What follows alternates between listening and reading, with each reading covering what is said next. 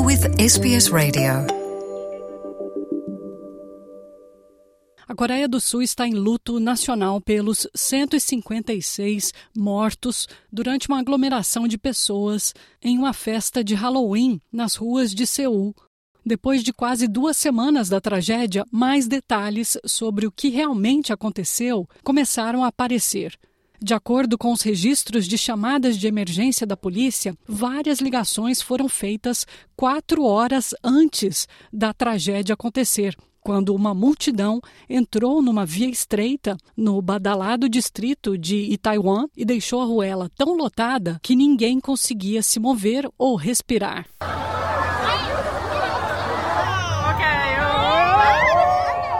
Vídeos feitos ao longo daquela noite mostram as pessoas percebendo, primeiro lentamente e depois em pânico, que a situação estava ficando fora de controle. A polícia finalmente enviou reforços para o local naquela noite, mas mandou poucos veículos e tarde demais para evitar o desastre. Oh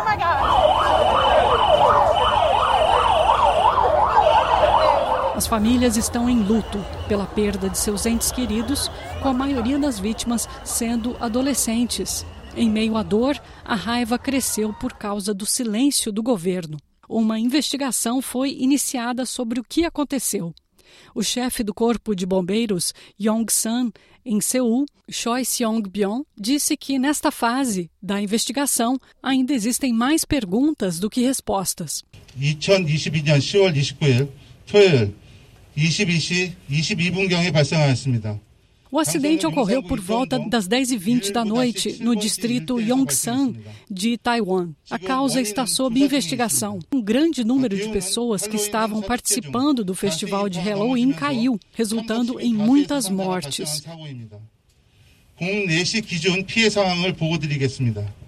인명 피해는 사망 146명, 부상 150명 포함해서 o jovem Park Jung-hoon, de 21 anos, disse que viu todo o evento se desenrolar.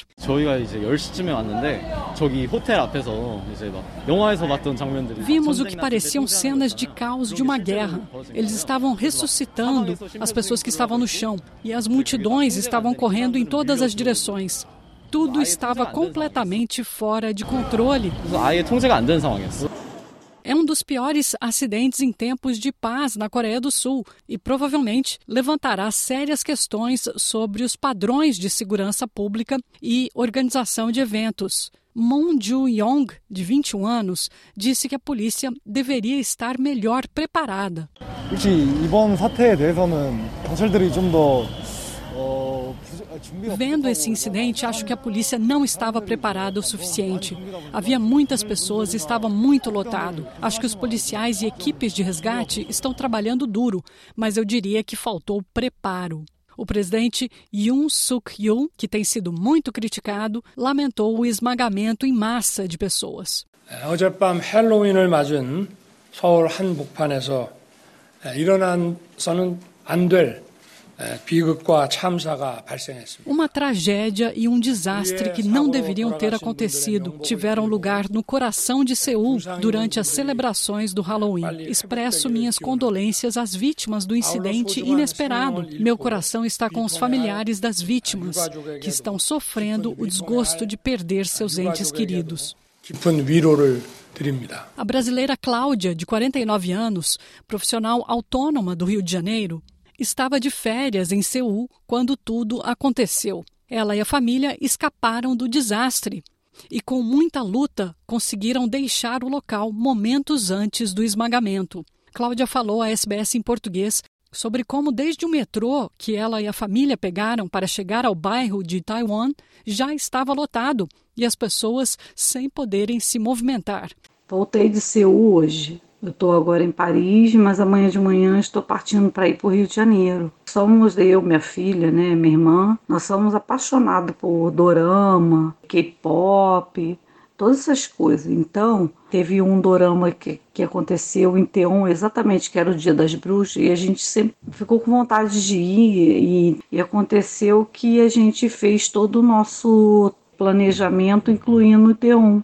Saímos do hotel, acho que mais ou menos por volta de umas sete e meia Chegamos, já já estava super lotado o metrô indo para lá. A gente já está se sentindo já estranho, um, um, clima assim meio pesado, né, de muita gente. E tipo, a gente está acostumado com o carnaval aqui do Rio de Janeiro, né? Quando a gente soltou na estação de Teon, já estava assim muito lotado. Para sair do metrô, já estava assim super lotado, já estava aquela fila assim demorando as pessoas a subir, todo mundo parado na escada esperando a vez de subir. Segundo Cláudia, a rua de Taiwan, que causou a aglomeração maciça de pessoas, já estava tumultuada quando a família chegou no local. E essa rua que a gente subiu no sábado é uma rua de um beco que a gente nem sabia que tinha saída. E já estava muito tumulto, muita gente ali, um excesso de gente. E aconteceu que a gente estava assim tentando passar para o outro lado. Tava andando devagar, mas estava andando. Mas quando chegou assim, tipo na meada do, do beco, eu peguei, chamei minha filha, olha, não tem condição da gente ficar aqui não, a gente vai, a gente vai morrer, cara. A gente vão derrubar a gente aqui, a gente vai ser pisoteado.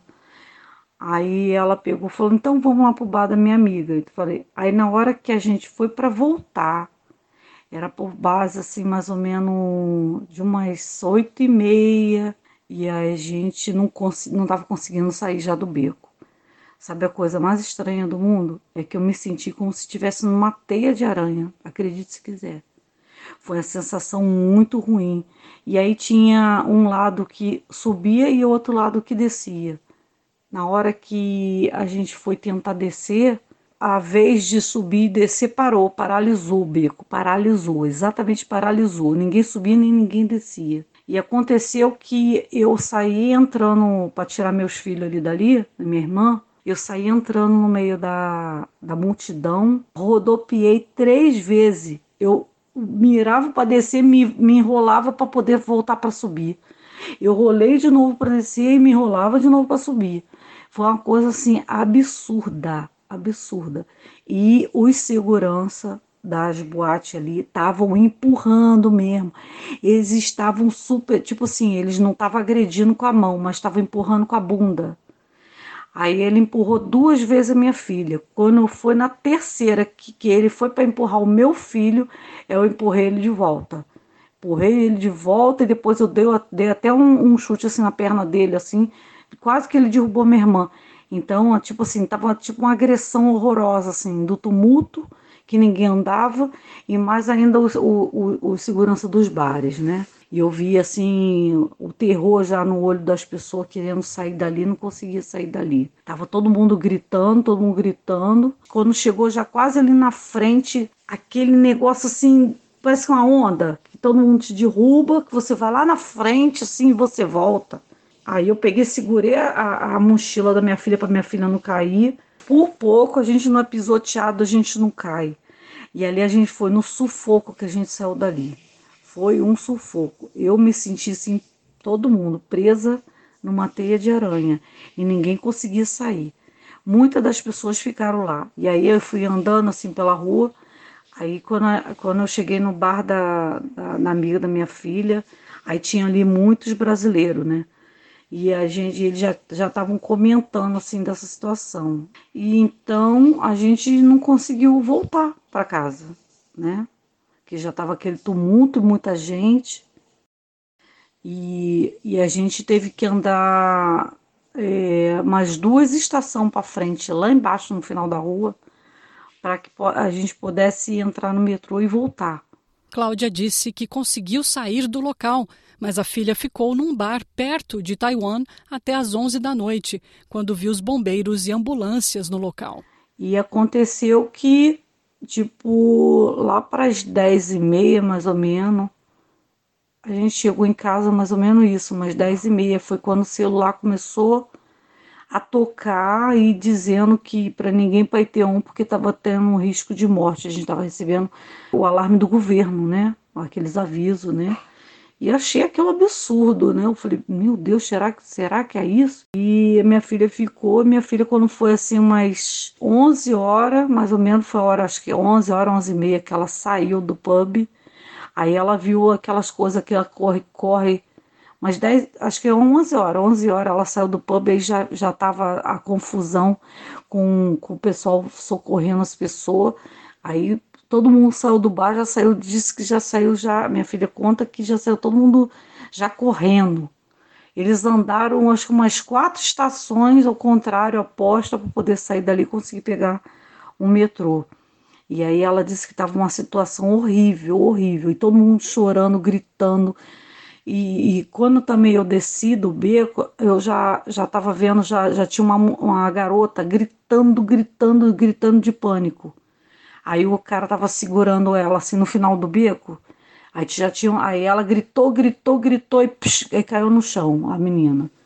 Então ali foi assim a única coisa que eu vi assim meio sinistro.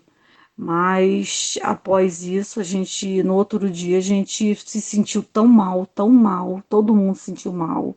E o IT1 realmente o que as pessoas falam que é um bairro de turista, que realmente não foi promovido pela, pelo governo da Coreia. E eles não, não, não, acho que não tinha nem noção, exatamente porque tinha dois anos né, que todo mundo estava em casa por causa da Covid, e então todo mundo quis sair, né? Todo mundo que. Mas tinha muito estrangeiro mesmo, muito estrangeiro, tinha muito coreano. E, tipo assim, tudo novinho. Não vi muita pessoa assim, muito velha. Velha não, eu vi muita pessoa muito nova. Muitas pessoas mirradinhas, né? As meninas são muito magrinhas. E elas estavam, tipo, tomadas, né? Pela, pela multidão, que todo mundo, todo mundo muito forte, alto, e, e as meninas tudo mirradinha. Para Cláudia, a razão da tragédia foi a falta de organização e o excesso de pessoas. Foi realmente foi muita gente, excesso de gente, todo mundo quis sair, ficaram sufocados, teve um ataque cardíaco e morreu mesmo, porque não foi outra coisa não, foi exatamente isso aí. Todo mundo já estava sufocado ali naquela confusão. Viemos embora com um sentimento é, assim estranho, né? A gente ainda está meio triste, abalado, né, por essa situação que a gente gosta tanto, ama tanto, assim, a gente desejou tanto estar ali naquele local, né, em Seul, a gente ama, adorou, cara, cada, cada passeio que a gente fez, cada lugar que a gente fez. O lugar é lindo, é maravilhoso, é organizado, a Coreia é mil, é nota mil, tudo é limpo, entendeu? Tudo é gostoso. Realmente isso foi o que aconteceu. Realmente o governo não tinha noção dessa quantidade de pessoas que ia ter ali, não. Want to hear more stories like this? Listen on Apple Podcasts, Google Podcasts, Spotify, or wherever you get your podcasts from.